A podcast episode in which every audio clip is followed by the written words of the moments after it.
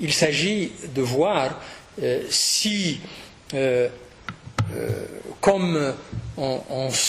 semble l'indiquer dans, la presse par exemple, mais également dans un certain nombre de travaux de type universitaire ou de recherche scientifique, il y a bien des solutions qui sont apportées à la question démocratique et des droits de l'homme au, Maghreb. Je me suis interrogé sur cette question après m'être interrogé, comme on vient de le, signaler, sur euh, ces questions en Algérie, parce que c'est d'abord le pays que je connais le mieux, et ensuite c'était euh, là où j'étais confronté moi-même à un certain nombre de euh, problèmes sur ce euh, sujet, puisque par exemple j'étais pendant un temps euh, président d'Amnesty International en Algérie et que j'avais euh, tenté de former, avec un certain succès d'ailleurs, une section d'Amnesty International en Algérie à la fin des années 80.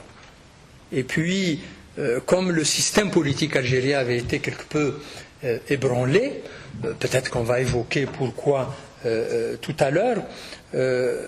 cette section a été finalement autorisée, ce qui était impensable avant 1989, c'est-à-dire avant que ne soit adoptée la Constitution qui autorise le multipartisme et la liberté d'association euh, en, Algérie. Je me suis par suite euh, interrogé euh, sur ce qu'il en est au Maroc et en Tunisie, un peu aussi en Mauritanie, notamment avec la Constitution de juin 2005 euh, dans ce pays, puis aussi avec l'ouverture politique dont on crédite euh, le Maroc, euh, non seulement à la suite de la succession au trône de l'actuel roi, Mohamed VI, mais également à la suite des ouvertures, on se rappelle, du roi précédent, Hassan II, de son père, donc, puisque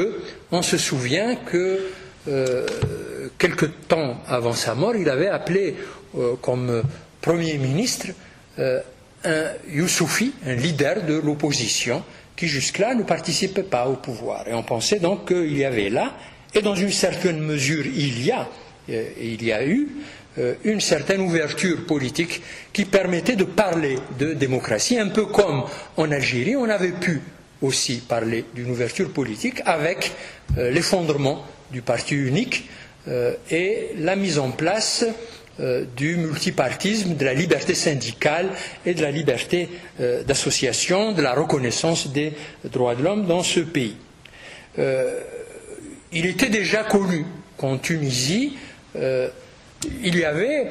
du moins sur le plan constitutionnel, une réponse à ces questions, puisque le multipartisme, la liberté d'association étaient également euh, accepté, du moins dans la Constitution. Alors, le premier aspect qu'on peut dire, qu'on peut voir euh, ou souligner, c'est que euh, aujourd'hui, dans tous ces pays, les chefs d'État ou de gouvernement, les détenteurs du pouvoir, d'une manière générale, considèrent qu'ils sont des États démocratiques. Autrement dit, on revendique dans ces pays, au niveau des gouvernants, euh, la qualification d'État euh, démocratique.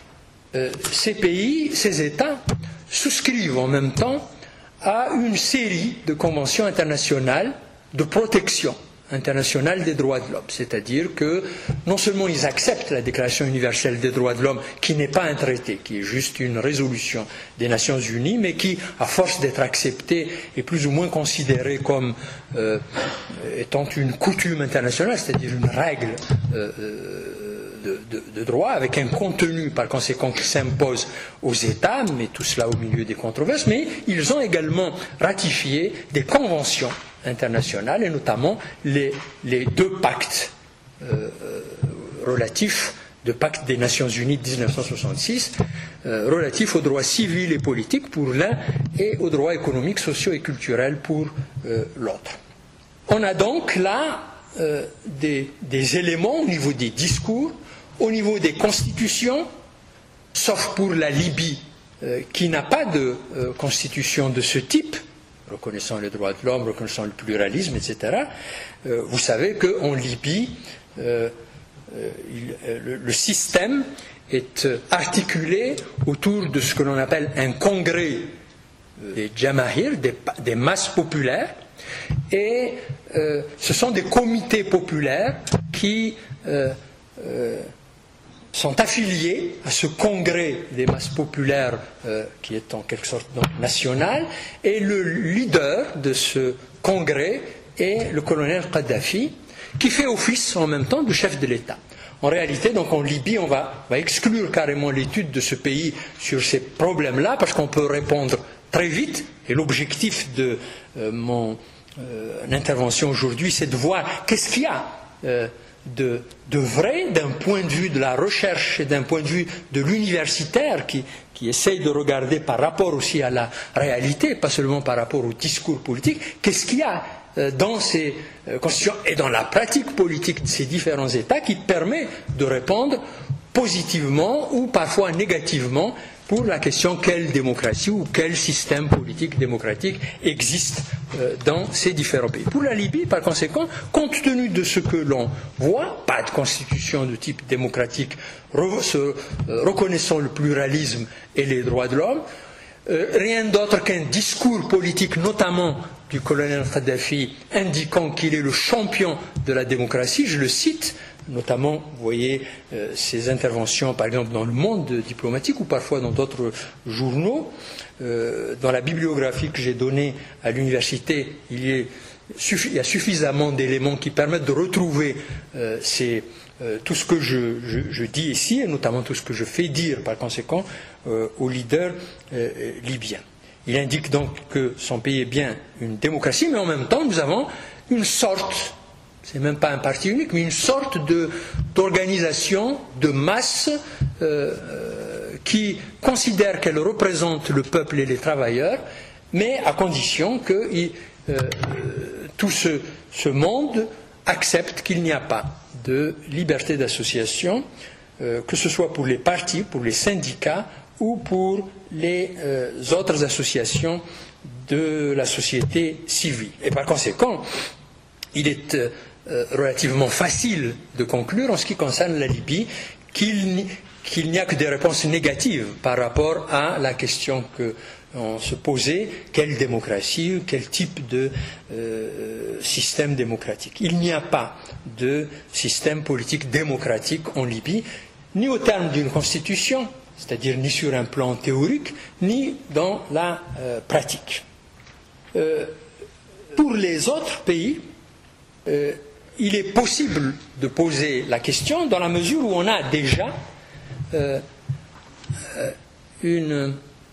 une, référence constitutionnelle qui euh, établit tous les aspects que l'on décrit généralement comme un système constitutionnel démocratique. Autrement dit, nous avons la reconnaissance du multipartisme. Le multipartisme à lui seul, bien sûr, ne définit pas euh, la démocratie, mais il en constitue un des éléments importants. Multipartisme associatif, la liberté euh, et les libertés euh, syndicales sont également reconnues dans toutes les autres constitutions de ces quatre autres pays. Je vais cependant, un peu comme je l'ai fait pour la Libye, mais pour d'autres raisons, éliminer du débat un autre pays qui est la Mauritanie. Comme vous savez, d'un coup d'État à un autre, la Mauritanie euh, a euh, établi, après justement un coup d'État, qui euh, en 2003 éliminait Oultaya, qui était resté très longtemps président de la, République, lui-même ayant accédé au pouvoir à la suite d'un coup d'État. Euh, en 2005, la Mauritanie établit une constitution qui ressemble comme une sœur aux autres constitutions de la région, c'est-à-dire à celle de l'Algérie euh, d'après euh, octobre 88 et à celle du Maroc depuis longtemps déjà, de la Tunisie aussi depuis longtemps déjà, où on reconnaît ces différents aspects caractérisant un système politique euh, euh, démocratique. Pourtant, j'élimine la Mauritanie parce que, comme vous savez, la Mauritanie n'a jamais eu le... Les gouvernants en Mauritanie n'ont jamais pris le temps euh, de mettre en place complètement la constitution qu'ils avaient promulguée en 2005.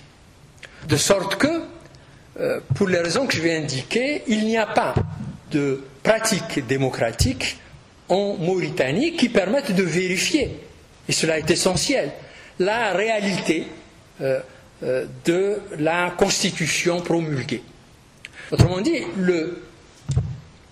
ce qui, euh, même pour les autres, comme position du problème, va avoir une série de, conséquences. Il n'est pas possible de conclure à l'existence d'un système politique et démocratique sur la base d'une simple constitution. Encore faut-il que euh, d'autres textes viennent confirmer euh, les espoirs soulevés en matière démocratique par la Constitution, viennent confirmer la reconnaissance textuelle par la Constitution des droits de l'homme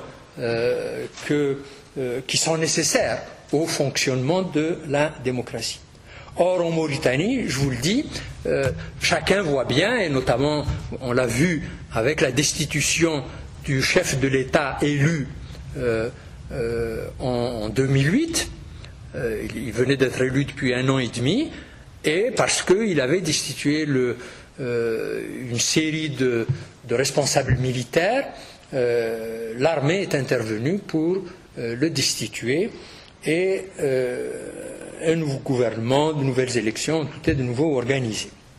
En fait, à l'époque, euh, en étudiant ces problèmes dans, des mélanges en l'honneur d'un collègue, des mélanges Mahiou, euh, qui est de l'université d'Aix-en-Provence, après avoir été à Alger, je m'interrogeais sur ces interventions et la mise en place des gouvernants en Mauritanie en disant que sans doute euh, il y a là euh, une mise en place, d'un début de mise en place en Mauritanie d'un système euh, qui semble s'inspirer un peu de l'Algérie. C'est évidemment, on le, verra on le, verra plus longuement pour l'Algérie, par suite de cette place et de cette intervention forte du commandement militaire mauritanien dans le fonctionnement des institutions politiques, y compris pour destituer le chef de l'État élu, lui-même mis en place par la junte militaire précédente qui venait de faire un coup d'État pour destituer Oultaya, euh, que euh, j'ai considéré qu'il y avait là un rapprochement à faire avec euh, le système politique algérien. Voilà donc comment euh, se pose. Pour les autres pays, il n'en reste donc plus que trois, c'est-à-dire la Tunisie, euh, l'Algérie et le Maroc, euh, pour lesquels on peut s'interroger. Ici, dans ces trois cas, nous avons bien des constitutions où l'on retrouve les principaux éléments qui décrivent un système politique démocratique, un régime si on veut, démocratique, je préfère le mot système euh, euh, politique, qui décrivent donc un système politique démocratique avec une reconnaissance sur le plan constitutionnel des, libertés publiques, des libertés qu'on appelle aussi parfois démocratiques, et des principaux aspects, des principales règles euh, qui forment les garanties en matière, pour les citoyens, en matière de euh, droits de l'homme, dans chacune des euh, constitutions. Ces constitutions sont, disponibles euh, sur, les, sites gouvernementaux, journal officiel par exemple de ces différents pays. Elles sont faciles à trouver et donc il est très facile de vérifier cette caractérisation des euh, systèmes politiques constitutionnels euh, tunisiens, algériens et euh, marocains. dans d'autres travaux, je ne vais pas exclure ici la Tunisie, dans d'autres travaux, j'ai je le dis un peu pour voir dans quel sens j'oriente l'analyse en ce qui concerne les systèmes politiques au Maghreb. Dans d'autres travaux, j'ai considéré qu'on pouvait aussi éliminer la Tunisie par suite du de, l'importance euh, de l'autoritarisme euh, du euh, chef de l'État dans le fonctionnement des institutions politiques dans ce pays. Chacun a, vu, par exemple, il suffit de lire les rapports, soit spéciaux, soit annuels d'Amnesty International, soit le dernier rapport, par exemple, de Human Rights, de Human euh, Rights Watch euh, international qui euh, indique quelle est la situation des droits de l'homme en Algérie. Puis, il y a quelques années, au moment où de euh, la conférence mondiale sur l'information qui a eu lieu en Tunisie, on a vu comment étaient arrêtés un certain nombre de journaux que l'on soupçonnait d'essayer d'investiguer sur un certain nombre de euh, problèmes avec une certaine violence, et notamment euh, arrêtés non pas ou interpellés ou malmenés non pas par des policiers, mais par des comme malheureusement c'est un peu l'habitude en Tunisie, par des groupes d'inconnus. Malheureusement, quand dans un pays, indépendamment de la Tunisie ou dans tout autre pays, c'est une remarque qui, euh, qui, vaut pour ce type de comportement. Lorsque dans un pays, on arrête des on, on, malmène des journalistes locaux ou, non, euh, on organise des actes de violence qui, loin d'être punis, finissent par constituer autant d'intimidation euh, des militants des droits de l'homme, des, quelques personnes qui, s'opposent ou des journalistes, euh, c'est que finalement euh, le système politique favorise l'arbitraire, ce qui est évidemment le contraire de la démocratie. C'est pour ces raisons. Autrement dit, en Tunisie, il y a très peu de pratiques démocratiques qui permettraient de parler de ce dont je parle pour le Maroc et la Tunisie euh, et l'Algérie, ce que j'appelle une démocratie de façade. J'appelle démocratie de façade, en, résumant de manière très, très, très brève, et pour les, compléments, euh, pour les compléments vous, pouvez voir donc dans d'autres travaux que j'ai cités dans la bibliographie que j'ai donnée, euh, j'appelle démocratie de façade une démocratie qui non seulement dispose ou a comme base une constitution où l'on relève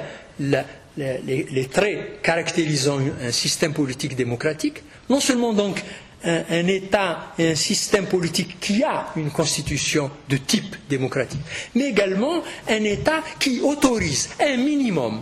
de pratiques démocratiques. Autrement dit, qui dispose d'une scène politique qui présente quelques caractéristiques qui permettent de s'interroger s'il y a véritablement une vie démocratique, un système politique démocratique dans le pays. Il me semble que autant il est difficile de conclure à l'existence d'une démocratie de façade euh, en, en, Tunisie, autant il est possible à certaines périodes de conclure à l'existence d'une démocratie de façade au Maroc et en Algérie. À certaines périodes, je dis bien.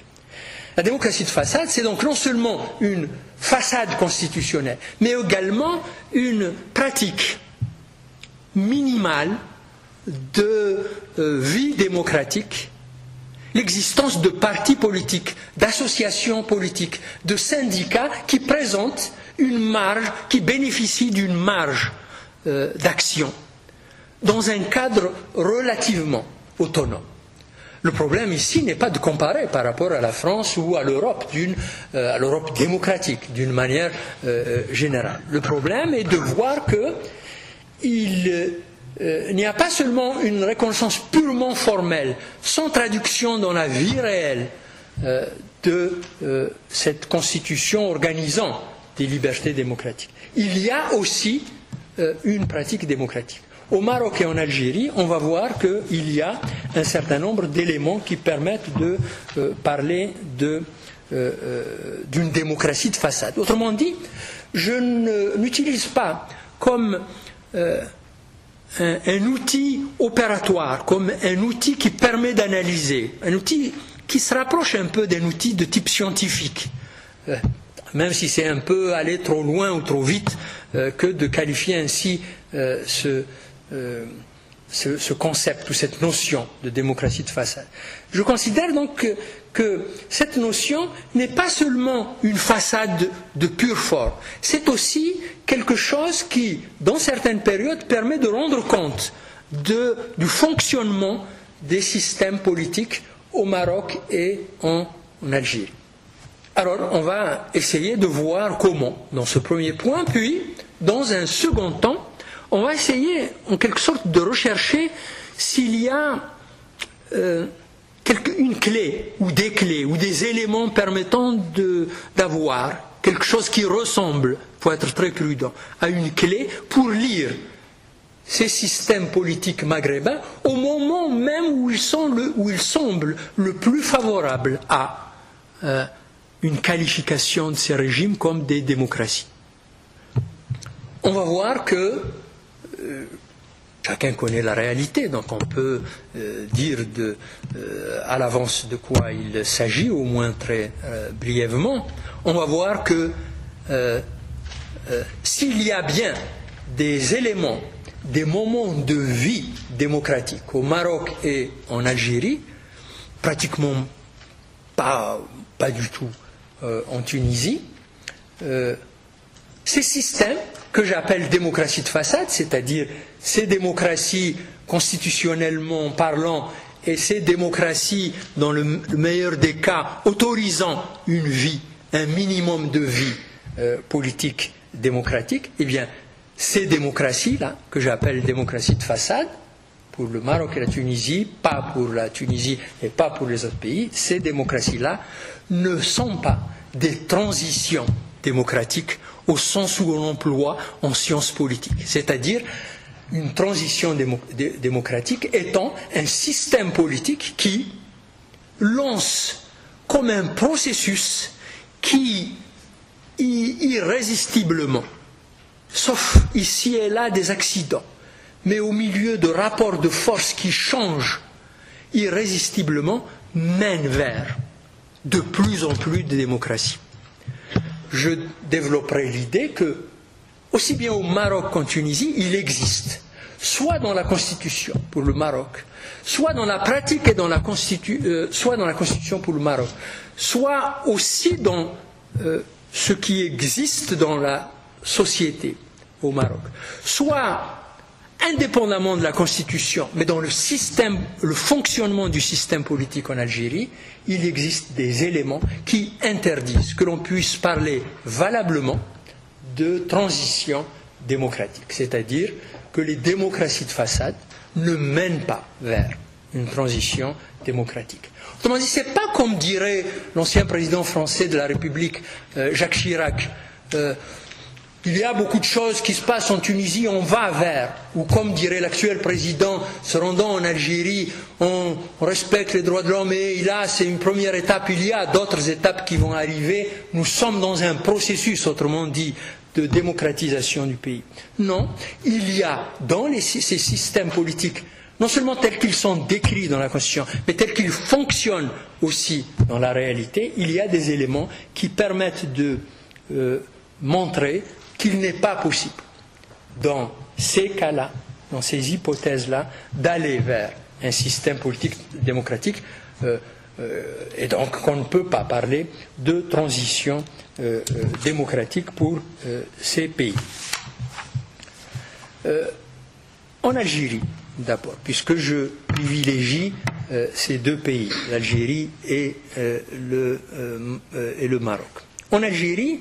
euh, tout commence, ou le débat commence, en ce qui nous concerne, à partir de la Constitution de février 1989. C'est celle-là, c'est la première en Algérie qui euh, reconnaît euh, les libertés dont je parlais et qui met en place un système politique démocratique au terme de la Constitution. J'avais dit que si c'est seulement la Constitution qui indique cela, il n'y a pas de pratique, on ne peut pas parler euh, de. Euh, on ne peut pas mettre en débat la question même de la démocratie. C'est pourquoi je dis qu'en Tunisie, à partir du moment où euh, le, parti du Destour, Néo-Destour par la suite, le, grand parti nationaliste qui a largement, très largement contribué à l'indépendance du pays, sous la conduite de Bourguiba, mais aussi d'autres. À partir du moment où, euh, après l'indépendance, peu à peu, le parti néo-destour, devenu euh, ensuite le RCD, le Rassemblement euh, constitutionnel démocratique, le parti actuel qui a succédé au néo-destour. À partir du moment où toujours, bon an, mal an, les deux tiers de l'Assemblée sont aux mains de ce parti, où la représentation de l'opposition est telle que on a forgé des lois pour dire que même s'il n'y a pas de gens, de citoyens qui élisent des membres de l'opposition, eh bien, ils auront un minimum de députés de toute façon. Euh, cela veut dire qu'il y a vraiment de gros problèmes et qu'il euh, euh, y a un divorce depuis un moment déjà entre la population et le fonctionnement du système politique. Ce n'est pas par des quotas préétablis que l'on peut assurer le fonctionnement démocratique dans un pays. Et une série de travaux euh, de Tunisiens ou d'autres que, que, je vous ai cités dans la bibliographie que j'ai donnée indiquent bien qu'il y a une dérive autoritaire telle en Tunisie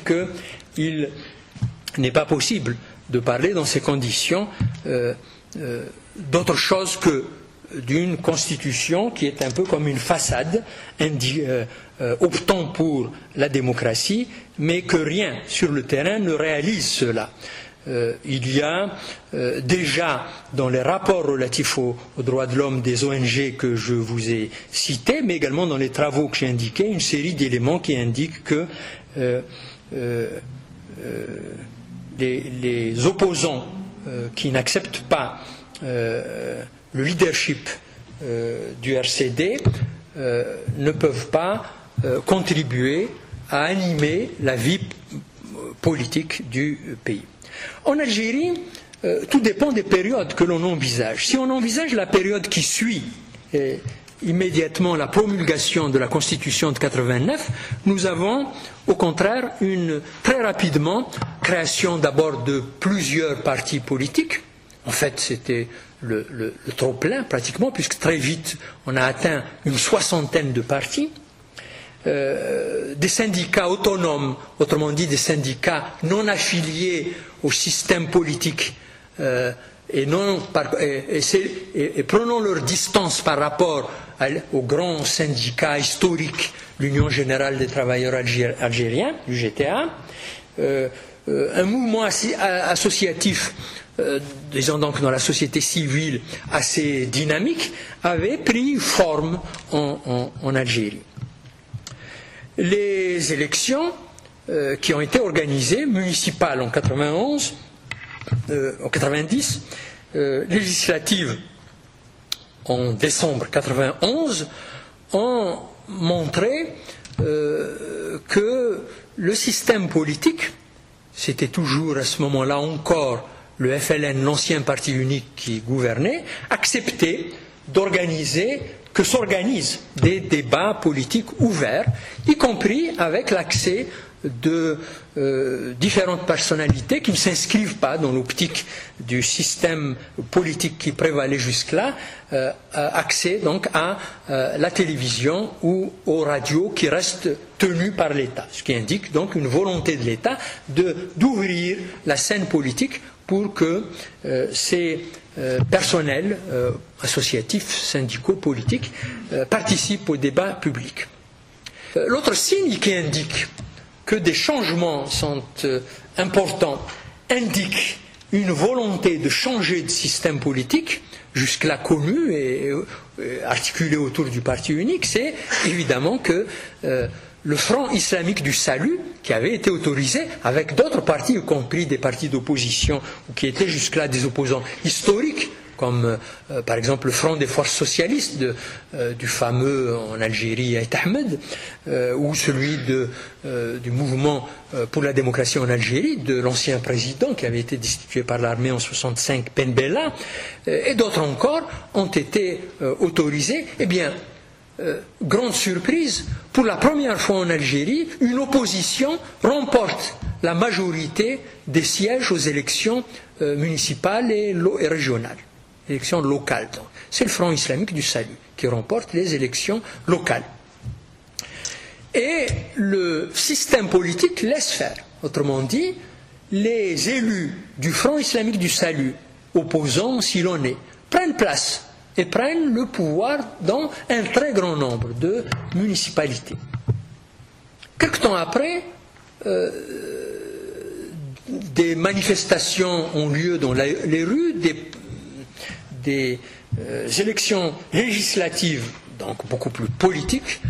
sont prévues en, juin, mais devant les manifestations, les élections sont reportées, mais non pas annulées. Elles ont lieu finalement, autrement dit, indication selon laquelle le système politique ou les détenteurs du pouvoir veillent tout de même. Mais,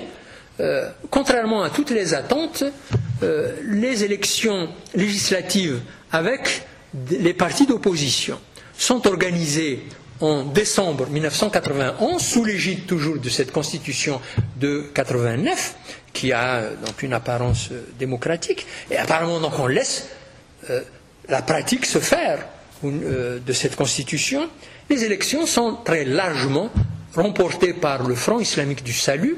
et euh, également avec un succès relatif d'un autre parti d'opposition, le Front des forces socialistes de Aït Hamed, qui lui est un parti plutôt euh, de, courant démocratique. Le Front de libération nationale, le FLN, qui jusque-là détenait le pouvoir, était loin d'avoir une majorité quelconque à ces élections. Euh, autrement dit, pour la première fois en Algérie, euh, au-delà du fait qu'on n'aime pas dans les courants démocratiques que euh, le vainqueur soit le Front islamique du salut, c'est-à-dire un parti islamiste qui préconise d'appliquer la charia et qui préconise la mise en place d'un État islamique, eh bien, euh, quoi qu'on en pense de cela, c'est un parti d'opposition, ce sont des partis d'opposition qui remportent les élections. Autrement dit, il, y a là plus que simplement une constitution démocratique de façade. Il y a là, dans la pratique, dans les débats qui ont mené à euh, ces élections et dans les résultats de ces élections, euh, des signes qui vont plus loin qu'une façade. Et c'est ce qui me fait dire que on a donc là un exemple qui indique que la démocratie de façade, si on la laisse avancer un peu plus, ce n'est pas seulement une façade. Euh, c'est quelque chose qui peut être intéressant pour transformer euh, la société, euh, la scène politique, la vie politique dans un pays où régnait jusque-là le parti unique ou le système politique autoritaire pur et, dur. Mais on va voir que, évidemment, comme chacun sait, ces élections vont être sans lendemain, puisque le système politique veille, les détenteurs du pouvoir jusque-là veillent, et ils interviennent donc ici pour annuler les élections et pour destituer le chef de l'État et mettre en place des organismes de type dit ou dit législatif, mais désignés par euh, les détenteurs du pouvoir. Donc on met un terme, en quelque sorte, à l'expérience euh, euh, que je viens de, décrire. Il faut évidemment essayer de voir comment, quelles conséquences il faut tirer en ce qui concerne euh, cette intervention de l'armée pour mettre fin à cette euh, expérience. Euh, il faut s'interroger d'autant plus que l'armée promet qu'il s'agit de rétablir la démocratie. Au moment où elle intervient pour annuler les élections et empêcher le Front islamique de dominer l'Assemblée, au moment où elle met fin aux fonctions du chef de l'État qui, euh, qui voulait laisser en réalité faire euh, encore l'expérience, euh, l'armée, le commandement militaire plus exactement, préconise que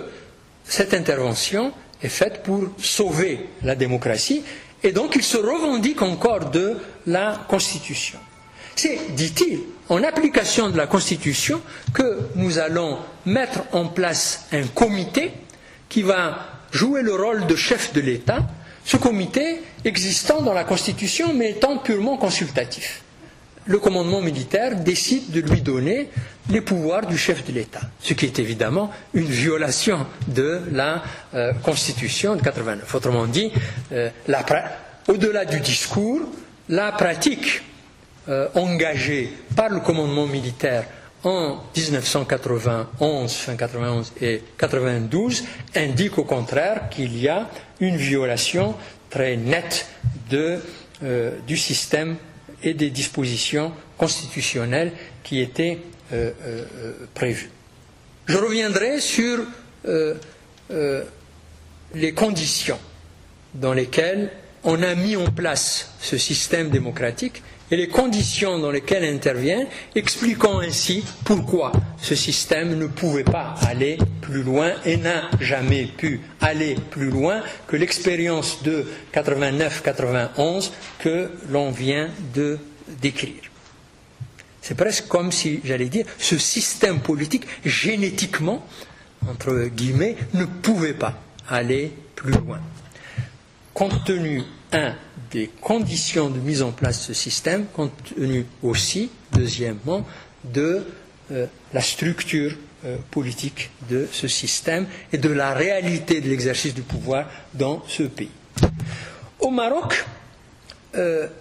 il n'y a pas eu besoin de transformer le système constitutionnel lorsque le roi Hassan II a décidé d'organiser une ouverture politique.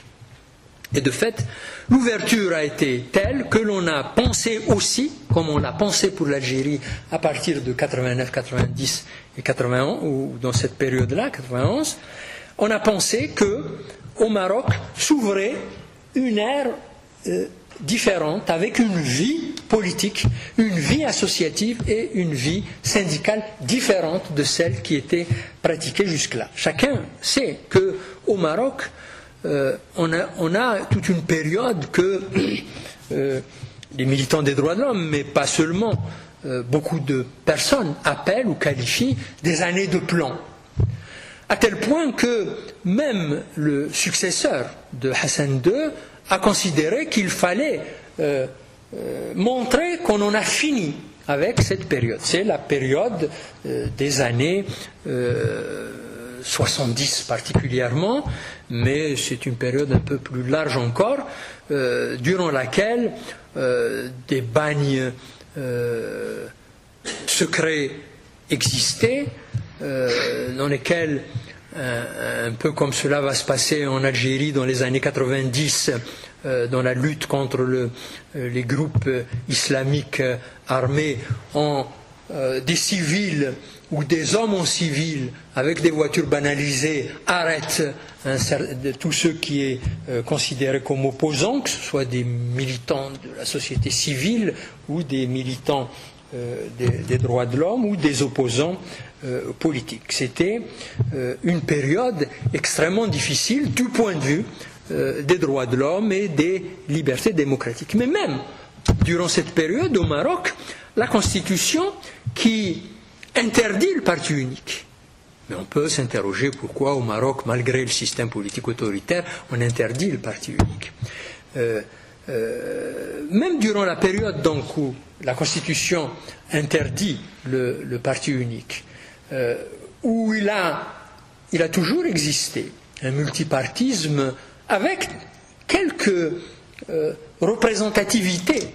dans la société au Maroc contrairement à ce qui s'est passé en, Algérie.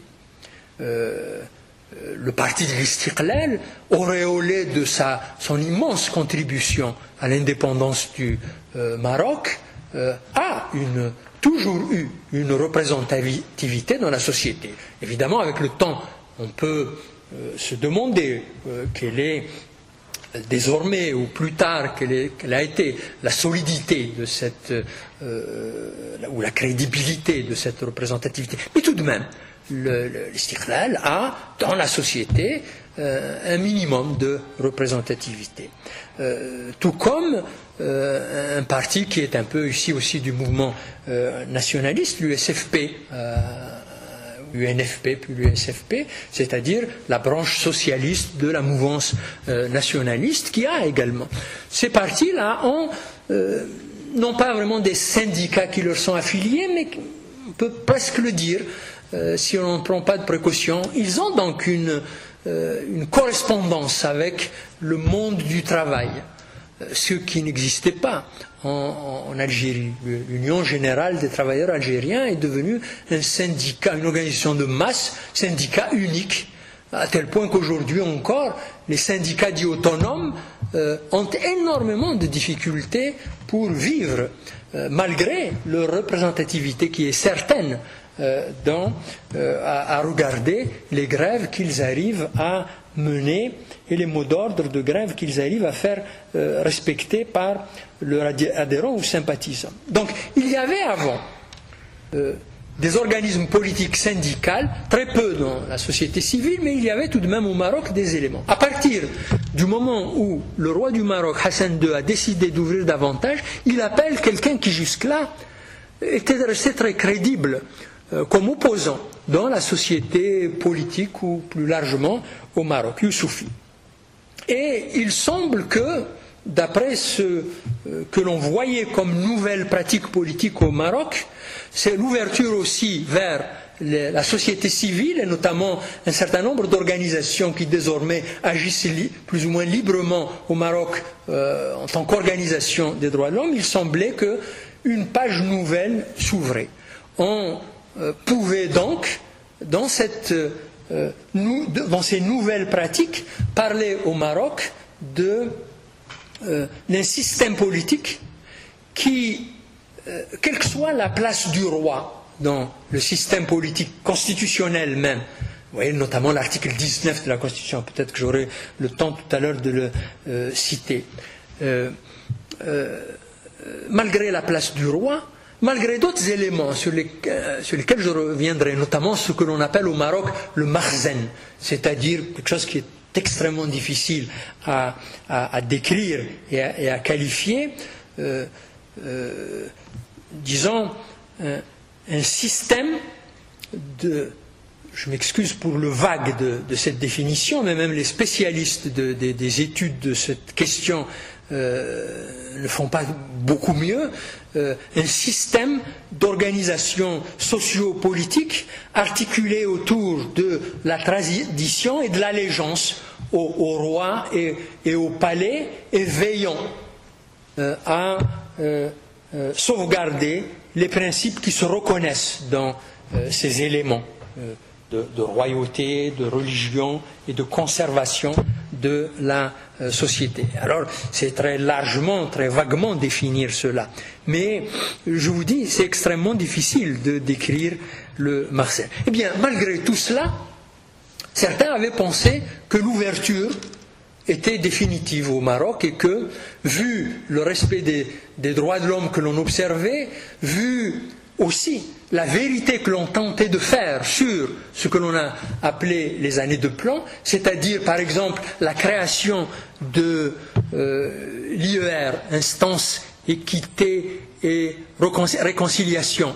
c'est-à-dire faire la vérité sur ces années de plan, les disparitions, les tortures, l'arbitraire dont ont été victimes des milliers de personnes au cours de euh, cette période dite des années de plan. On s'est dit que puisque euh, on appelle au gouvernement un opposant, on lui laisse une marge pour agir et accomplir et lancer des réformes qu'il préconisait déjà. On met en place une instance qui va faire la vérité. On promet de réparer les dégâts qui ont été occasionnés par ces politiques de répression. Euh, c'est donc que cette façade constitutionnelle prend forme et qu'une pratique euh, est en cours qui permet d'engager un processus de démocratisation. Malheureusement, très vite, au Maroc comme en Algérie, on va se rendre compte qu'il est extrêmement difficile d'adopter cette euh, manière de, voir et que euh, euh, les détenteurs du pouvoir n'entendaient pas engager un processus croissant, en quelque sorte, de démocratisation des institutions politiques, mais qu'ils entendaient rester maîtres de euh, de, l'ouverture qu'ils organisent et dont ils mesurent l'étendue compte tenu de l'analyse qu'ils font de la situation dans le pays et éventuellement de l'analyse qu'ils font euh, de la euh, société internationale ou de l'évolution des relations euh, internationales. Il y a donc, c'est le deuxième aspect que je voudrais aborder, au Maroc et en Algérie, des aspects du système politique différents d'un pays à un autre, mais des aspects du système politique de chacun d'eux qui, permettent de considérer que euh, est extrêmement difficile de parler de transition démocratique, d'un processus de démocratisation engagé de manière irréversible, avec une volonté politique, par conséquent, de euh, euh, réduire au fur et à mesure tout ce qui caractérise le système politique autoritaire de ces pays. pour le Maroc, deux grands aspects. On peut en trouver d'autres évidemment, mais pour résumer, deux grands aspects. Et, quand je parlais de clés pour comprendre ou tenter de comprendre les systèmes politiques, ces deux aspects permettent, tant qu'ils sont là, de voir que, ou de conclure que il n'y a pas, ou il n'est pas possible de considérer ou de conclure qu'il y a un processus de démocratisation qui euh, va vers une transition démocratique deux aspects. Le premier aspect, au Maroc, c'est particulier par rapport à l'Algérie, parce que ce n'est pas le cas en Algérie, au Maroc, la Constitution elle-même fait une place telle au roi qu'il n'est pas possible, avec de tels pouvoirs, de considérer qu'on va vers un, système de monarchie constitutionnelle démocratique.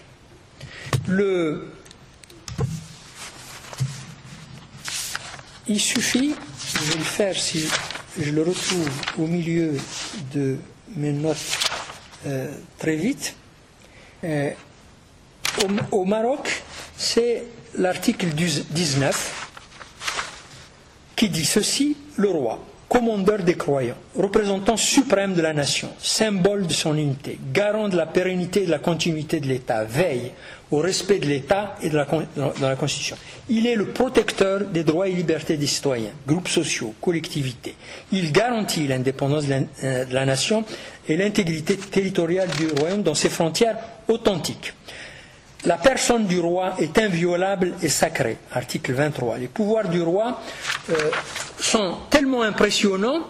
il, nomme évidemment le Premier ministre, il, nomme, euh, il, met en place le gouvernement, il peut mettre fin à, à leurs fonctions, il peut dissoudre les deux chambres,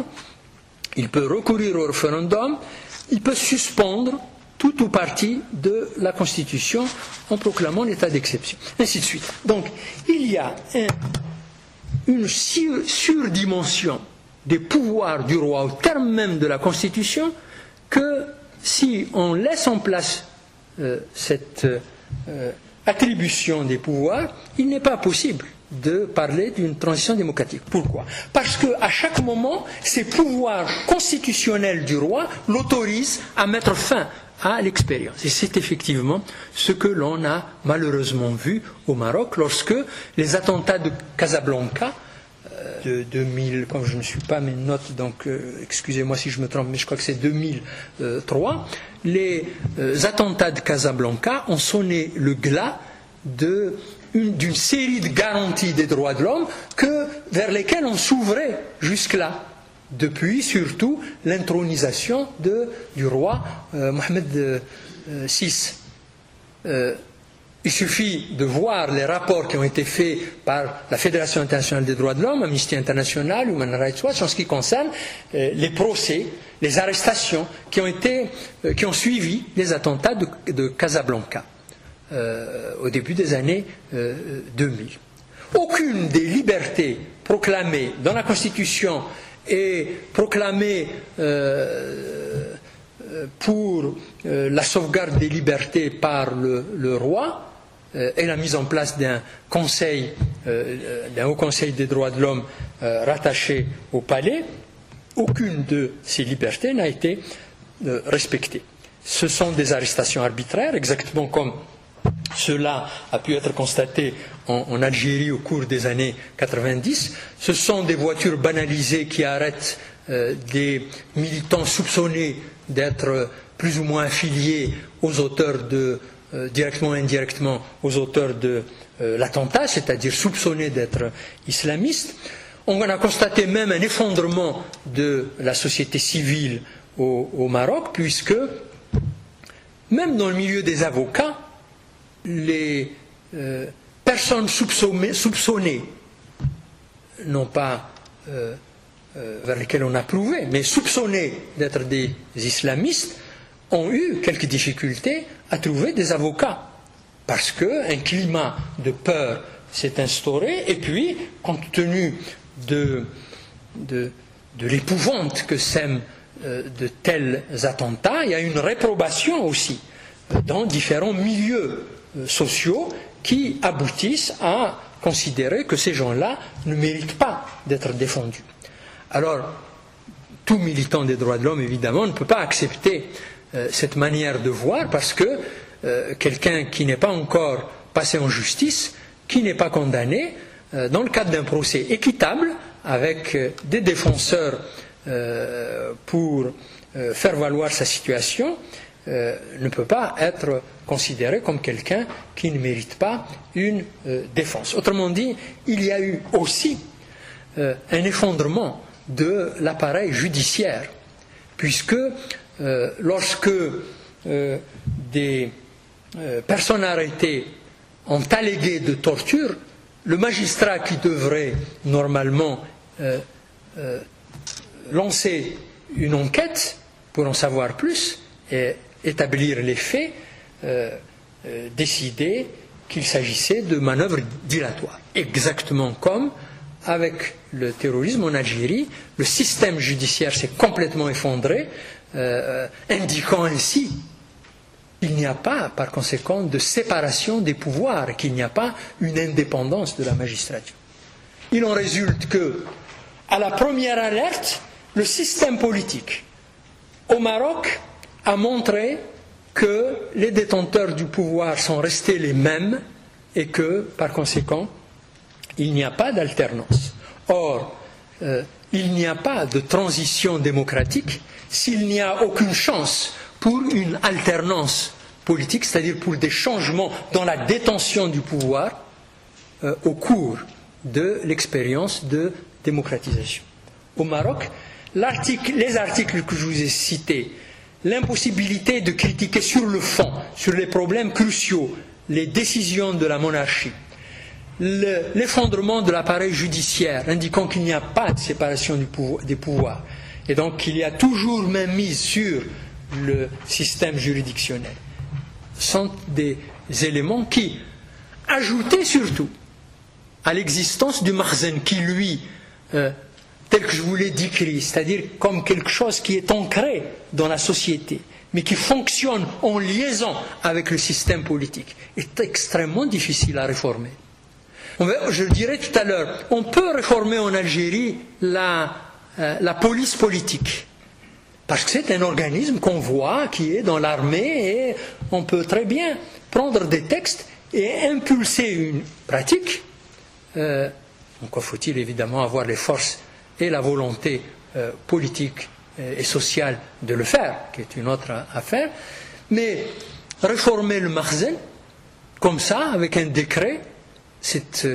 quelque chose qui paraît impensable. Autrement dit, tout comme dans le système politique aujourd'hui, au Maroc, on ne voit pas comment on peut impulser une euh, réforme euh, politique euh, par un décret ou, une loi qui va réorganiser la place de la monarchie dans le système politique marocain. C'est pourquoi il n'est pas possible de penser à une alternance. C'est pourquoi les droits de l'homme sont également fragiles. Cela, ça, n'est pas seulement euh, valable pour une période exceptionnelle qui serait celle où des euh, attentats meurtriers ont lieu. C'est aussi à d'autres périodes que cela peut se produire au Maroc. Et chacun a vu au cours du discours de l'été dernier du, roi Mohamed VI que à partir d'un certain nombre d'éléments, notamment à partir de l'affaire du Sahara occidental, des conclusions sont tirées en ce qui concerne l'appréciation des, marges qui peuvent être laissées aux forces politiques et aux, associations de la société civile pour agir dans des directions euh, qui sont les leurs. Autrement dit, considérés comme traîtres euh, au terme du discours du roi, comme hostiles à l'intérêt général du pays, des positions euh, critiques sur le plan politique, notamment en ce qui concerne l'affaire du Sahara occidental ou en ce qui concerne les conditions dans lesquelles fonctionne euh, souvent la justice, surtout lorsqu'il s'agit euh, euh, d'intérêts supposés touchant à, la, monarchie ou au roi, n'augure pas d'une réouverture du champ politique qui permettrait d'espérer de nouveau une marche vers euh, une transition euh, démocratique. Euh, autrement dit, je dis que dans le système politique marocain, y compris dans la Constitution, dans la pratique, dans la place politique de la monarchie et du roi dans le système politique, et dans l'articulation du système politique autour du, du marzen, de cet élément de conservation, comme son nom l'indique, marzen, c'est conservé, eh bien, euh, on ne voit pas comment cela peut dépasser des ouvertures politiques conjoncturelles euh, euh, dans le système politique marocain pour laisser des marges mesurées selon la vision du roi et du palais et compte tenu de la place du Marzen, euh, euh, comment on peut aller plus loin que ce qui a déjà été expérimenté il y a quelques années autour de la mise en place de l'instance équité et réconciliation. On peut aboutir, pour d'autres raisons,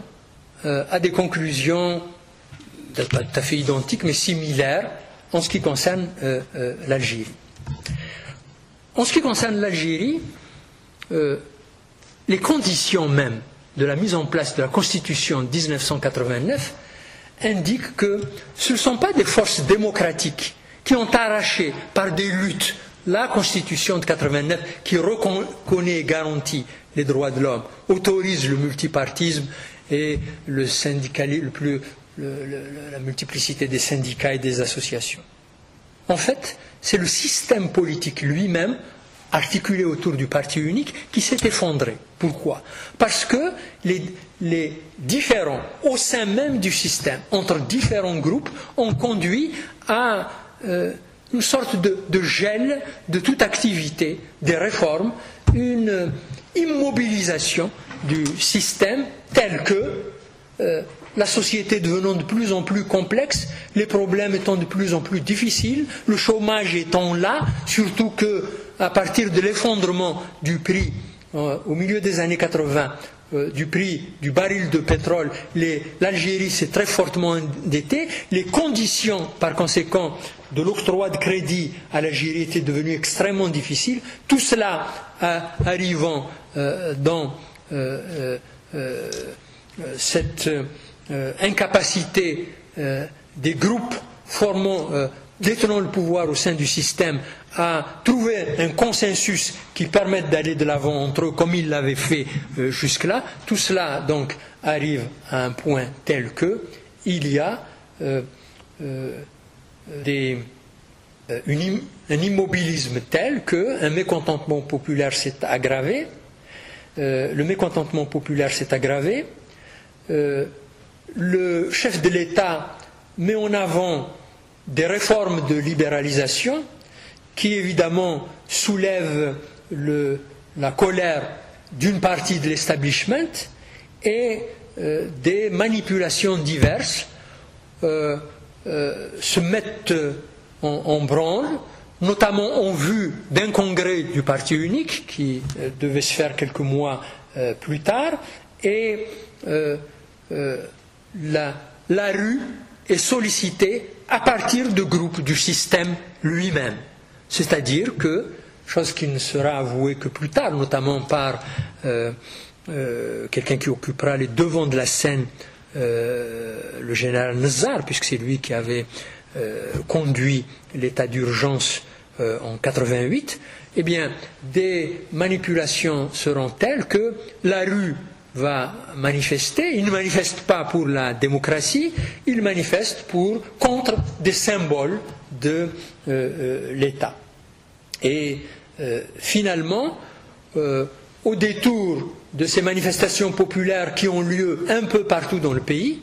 et là, évidemment, tout observateur politique doit s'interroger. Comment se fait-il que dans un pays où il n'y a pas d'opposition organisée sur le plan national, il y a des manifestations d'opposition qui ont lieu partout dans le pays? Il y a un seul organisme qui joue aussi un rôle politique depuis toujours dans le pays, qui est organisé dans tout le pays, c'est évidemment la sécurité militaire, ce que l'on appelle en Algérie la sécurité militaire, qui fait office d'organisme politique euh, qui conseille, comme le dit euh, euh, l'ancien chef de l'État lui-même dans une interview dans un, journal algérien le, matin, l'ancien président Chedli disait lui-même que c'est la sécurité militaire qui fait les études, les sondages, les analyses politiques de la situation et qui informe donc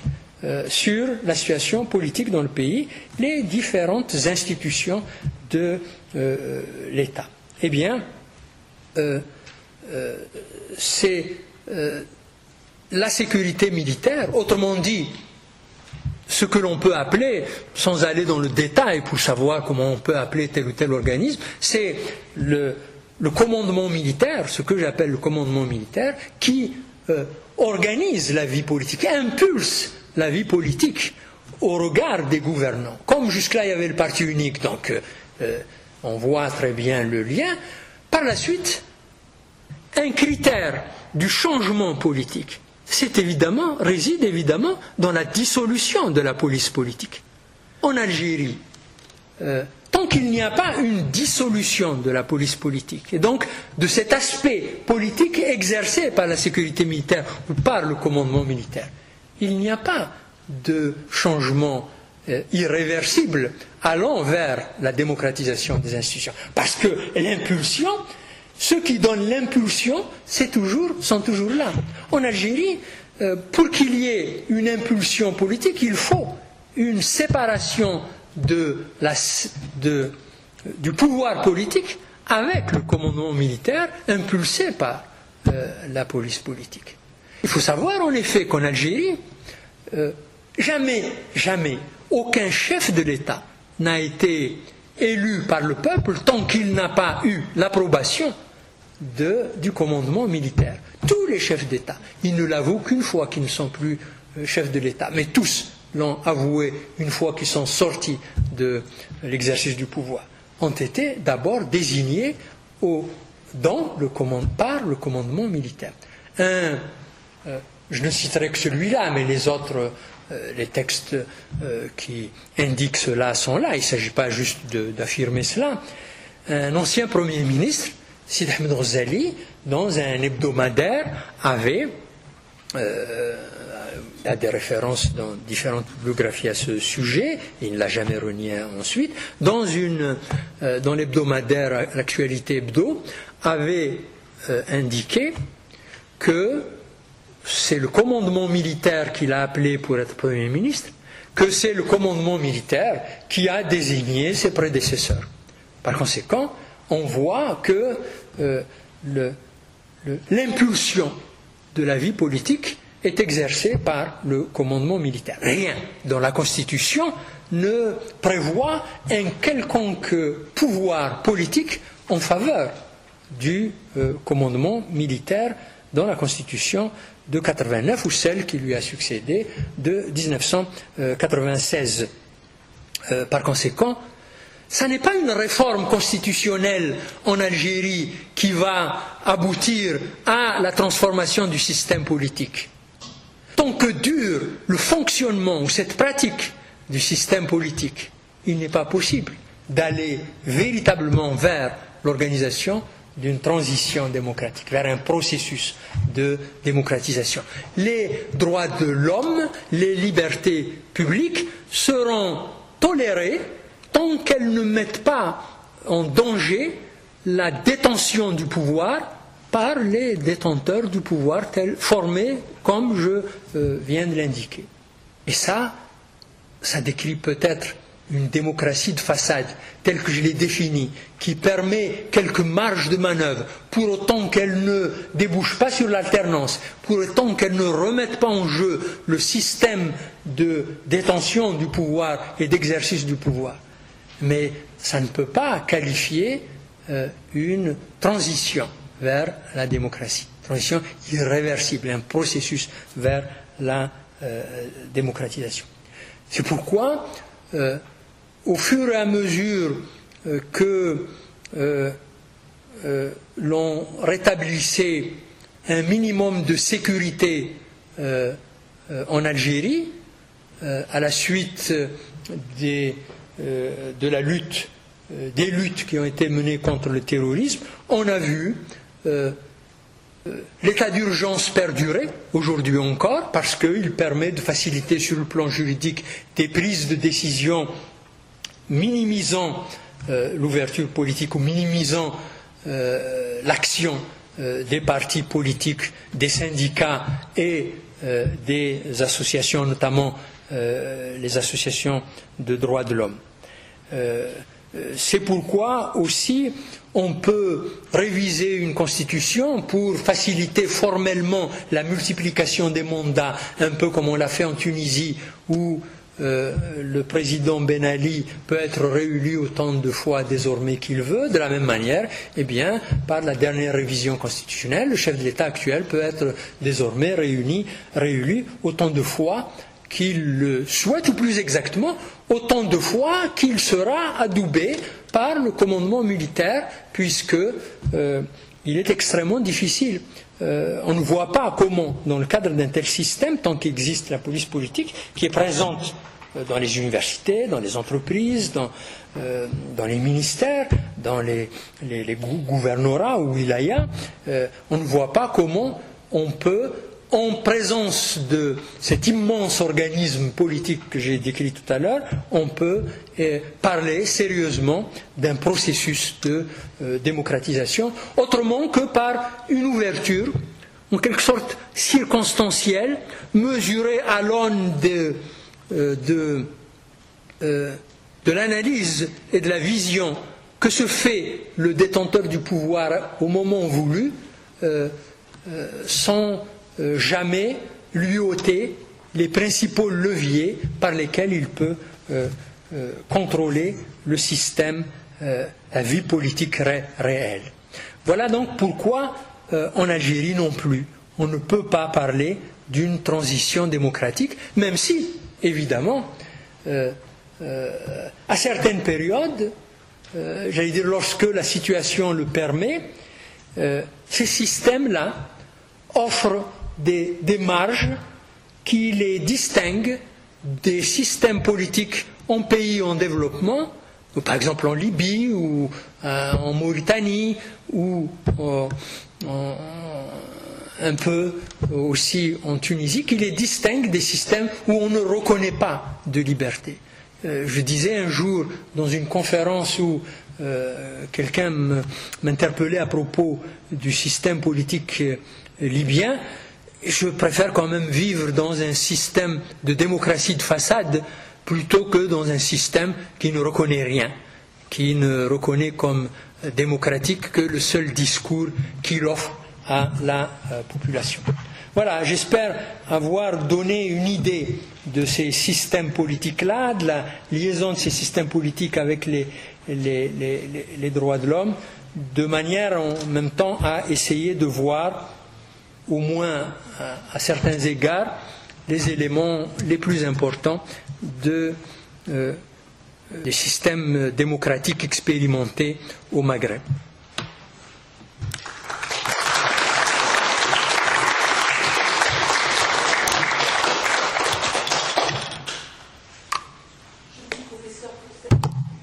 Intervention fort éclairante, d'ailleurs, qui va susciter, je pense, de nombreuses questions. Je vais peut-être commencer par la première. Euh, euh, est-ce que, dans tout ce que vous décrire, notamment pour l'Algérie, est-ce que cela explique ce formidable désintérêt euh, pour toute élection Est-ce que? Est-ce que cela explique ce formidable désintérêt de la population pour les élections euh, Oui, pour répondre rapidement, je pense que oui. La réponse est, oui, parce que, euh, vous savez, il y a, un, chercheur syrien bien connu qui a, écrit un livre qui s'appelle le Burhan Ghalioun, qui, qui est d'ailleurs directeur d'un centre de recherche à Paris, qui doit être en retraite, je pense maintenant, qui a écrit un livre qui s'appelle Le malaise arabe, État contre nation. Autrement dit, il indique dès le titre, le sous-titre, euh, qu'il y a un divorce entre l'État à la force de ne pas avoir un État et des institutions représentatives, la population euh, divorce en quelque sorte de euh, l'État ou du système de euh, gouvernement. Eh bien, on, retrouve cet aspect-là au, Maghreb. Il y a une désaffection très forte à l'égard du politique. Je peux dire que, aussi bien au Maroc, euh, à partir surtout de 99, mais déjà les, deux dernières années de, la vie de Hassan II, il y avait un espoir qui commençait à renaître. Et donc, euh, la désaffection à l'égard des institutions était moindre au Maroc euh, dans cette période-là, 99, 80, 80, etc. mais très vite, l'abstention au Maroc a été extrêmement forte parce que les, gens euh, on peut leur raconter beaucoup de choses ici comme ailleurs, mais il arrive un moment où, euh, quelles que soient les, doses de dépolitisation qu'on a insufflées dans la société, les gens voient que euh, les promesses euh, électorales ne sont pas tenues, que les manœuvres électorales ont cours, que des manipulations ont lieu, et que l'injustice continue, que l'appareil judiciaire n'est pas indépendant, et, donc ce sont des choses qu'ils constatent euh, dans la pratique. Et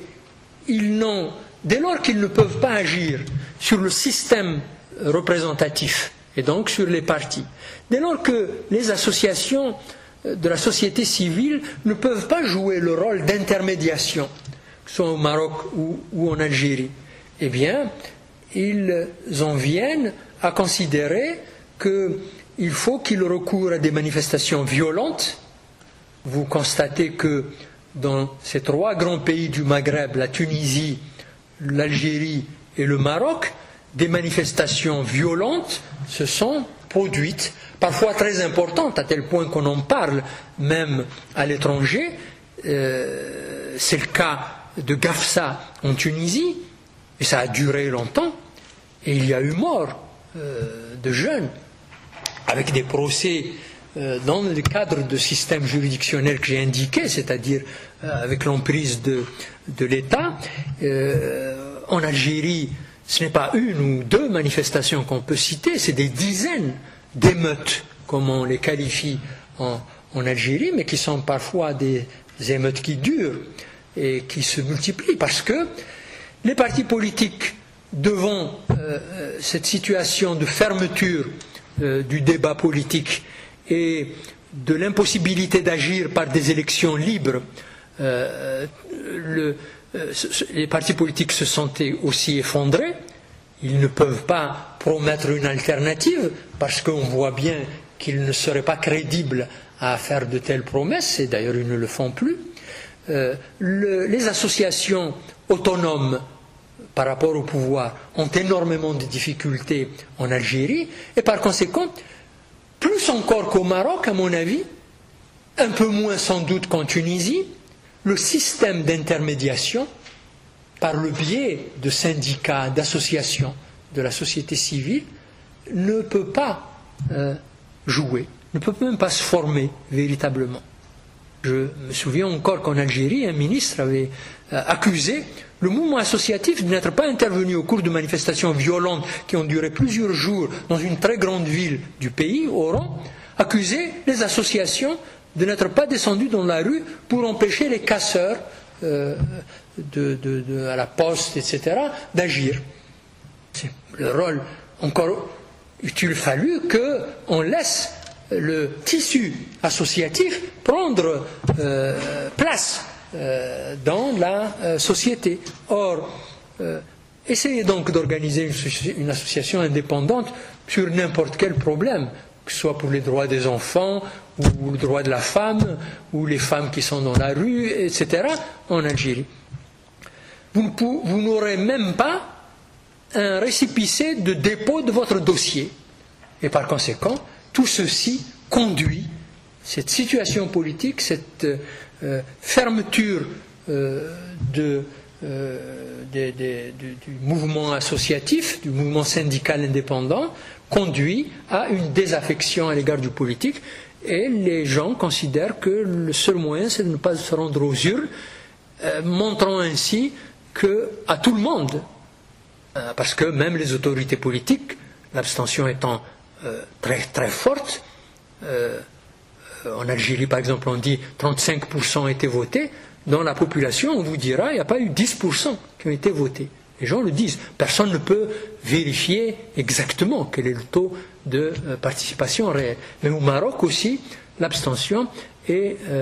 très forte. il est beaucoup plus difficile de le voir en Tunisie parce que l'emprise du parti État policier euh, RCD en Tunisie est telle qu'il est extrêmement difficile de, publier sur ce sujet. Oui,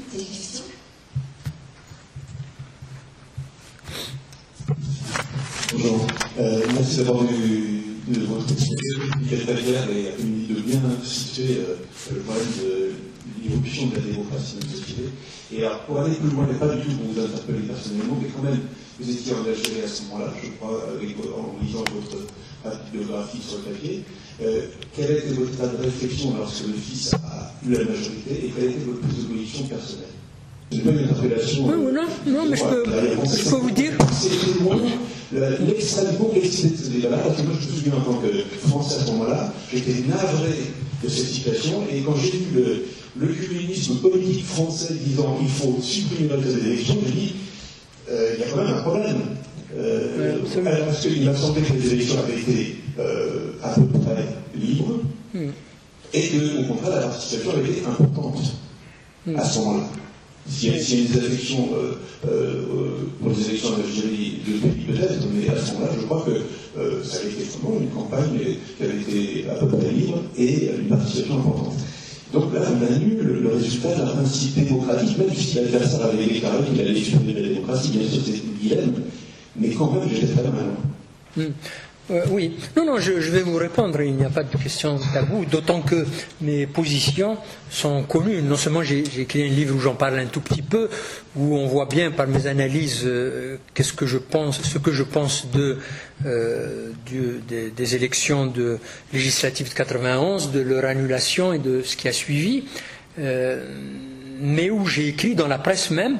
à la veille de l'annulation, la algérienne, à la veille de l'annulation, où je préconisais la, poursuite du euh,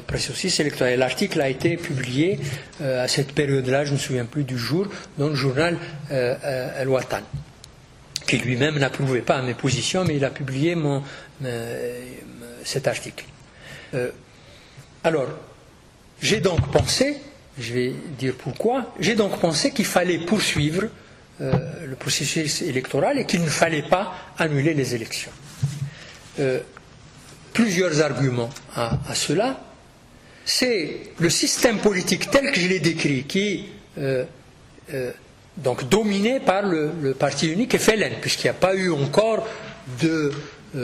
mise en œuvre d'une autre assemblée que celle qui était dominée par le FLN. Les élections qui auraient pu mettre un terme au leadership du parti unique FLN, c'était les élections qui seront justement annulées, celles de décembre 91. Donc jusque-là, le chef de l'État, Chedli, était un, ancien colonel de l'armée mis en place par l'armée. Il avait à son service le parti FLN, qui était le seul euh, grand parti détenteur du pouvoir. Donc ils avaient tout le pouvoir. Ceux qui exerçaient le pouvoir au moment de la victoire du Front islamique du salut, c'était ceux qui l'exerçaient avant, moyennant quelques épurations compte tenu de tout ce qui s'est passé en 88 et notamment des manipulations et des émeutes dont je vous parlais tout à l'heure d'octobre 88. Ceux qui ont cherché à impliquer le Front islamique du salut dans la vie politique, ce sont donc les détenteurs du pouvoir. Ceux qui étaient le plus en vue dans la détention du pouvoir, autrement dit, la majorité du commandement militaire et euh, l'essentiel de tout ce qui tourne autour de la présidence de la République et notamment le chef de l'État ce sont ces forces-là qui ont voulu à tout prix que le fils, Front islamique soit engagé dans les élections. Euh, ils n'ont pas voulu organiser, comme ils le faisaient jusque-là, les, organiser les différentes manipulations qui faisaient que les résultats des élections étaient arrangés compte tenu du schéma que se fait le pouvoir de la situation. Ils ont donc estimé comme le dit le chef de l'État Chedli Jdid par la suite, euh, ils ont estimé, sur la base des sondages qui étaient faits par euh, la sécurité militaire, qu'il dit lui-même, ils ont estimé que euh, le Front islamique du salut allait avoir autour de 20-25% des suffrages, le FLN à peu près la même chose, puis d'autres forces, notamment des forces de, candidats indépendants aurait également la même chose, de sorte qu'il sera possible au FLN de faire une alliance avec des personnalités indépendantes, ou peut-être si euh, le courant démocratique le souhaite, avec quelques forces démocratiques qui commencent à émerger, ils pourront continuer à gouverner comme force dominante dans le système, prenant ainsi tout le temps des transformations, d'organiser les transformations qu'ils souhaitent euh, sur le plan mais cette euh, vision, à partir des services de renseignement euh, de l'armée, de la situation du pays, s'est avérée être complètement fausse. Les services qui ont fait ces sondages et ces analyses se sont trompés complètement. Quelqu'un qui connaît le système ne s'en étonnerait pas, parce que euh, ce sont des analyses que l'on fait dans les bureaux sur la base de renseignements euh, secrets euh, qui ne sont pas des analyses de forces réelles dans la société. Donc ils se sont trompés complètement et c'était trop tard pour intervenir. Ils euh, sont intervenus en annulant les élections. Or, annuler les élections, pour moi, c'était donner un coup de pied au peuple. On dit, vous appelez les gens pour qu'ils votent, ils vous indiquent ce qu'ils souhaitent, et vous leur dites, mais vous êtes des enfants, vous ne valez rien du tout, vous ne comprenez rien. Comment? Moi, je vous laisse parler, vous parlez comme ça? Allez, vous parlez plus. Et en tout cas, au niveau de la majorité de la population, parce qu'il y a une minorité qui ne pense pas comme ça, au niveau de la majorité de la population, c'était allez, taisez-vous, vous ne valez rien, je ne parle plus avec vous. C'était poussé encore plus dans les bras des islamistes une population que l'on a appelée au vote. Autrement dit, ce n'est pas une solution. Bien sûr, l'un des premiers qui aurait peut-être été inquiété avec la mise en place des institutions islamiques, c'est peut-être moi, mais je sais bien. Mais en tout cas, ce qui était sûr, c'est que ce n'était pas une solution que celle d'annuler les élections. Il y avait d'autres moyens. C'est à dessein que j'indiquais tout à l'heure toutes les institutions qui détenaient jusque-là le pouvoir étaient encore en place. On ne peut pas gouverner, me disait un jour un chef d'État, sans l'armée en Algérie. D'accord, mais alors, ce n'était pas nécessaire d'annuler les élections parce que le pouvoir du fils n'était pas encore mis en place. Il fallait peut-être en arriver à la dissolution de l'Assemblée nationale, mais il n'y avait pas péril en la demeure de laisser, fonctionner quelques mois une Assemblée nationale qui ne détient pas l'essentiel du pouvoir, l'essentiel du pouvoir étant détenu par le chef de l'État qui est désigné d'abord par l'armée avant d'être désigné par la population, d'autant plus que le chef de l'État est un ancien du commandement militaire. Il fait partie, est partie prenante du commandement militaire. Donc il n'y avait pas d'urgence à à, donner un coup de pied au peuple comme ça, sans réfléchir, et à trouver des analyses spécieuses euh, sur la Constitution indiquant qu'un comité consultatif au terme de la euh, Constitution devient un comité de décision euh, jouant le rôle du chef de l'État, quand on sait la place du chef de l'État dans le système constitutionnel en Algérie, alors qu'on vient de dissoudre et l'Assemblée et de démettre le chef de l'État. Donc, c'était la plus mauvaise des solutions. Je crois aussi que ceux qui avaient cette position, et dans le courant démocratique, ils étaient, en tout cas pour ceux qui s'exprimaient, minoritaires. Parce que beaucoup ont estimé euh, que, tant pis, on ne peut pas faire le, lit de, euh, l'islamisme euh, et faire comme en Iran, par exemple l'argument de l'Iran était euh, souvent euh, invoqué. Et qu'il fallait tout de suite battre le fer tant, qu'il est chaud et dissoudre tout, arrêter tout le monde. Le problème, c'est que ceux qui attiraient l'attention sur euh, les dangers de cette solution ont eu, je crois, raison, parce que ce qu'on appelle la tragédie des années 90, c'est-à-dire des milliers de personnes arrêtées, disparues, torturées, des euh, euh, centaines de femmes violées, euh, 200 000 victimes, dit-on, aujourd'hui. Euh, eh bien, c'est quand même les conséquences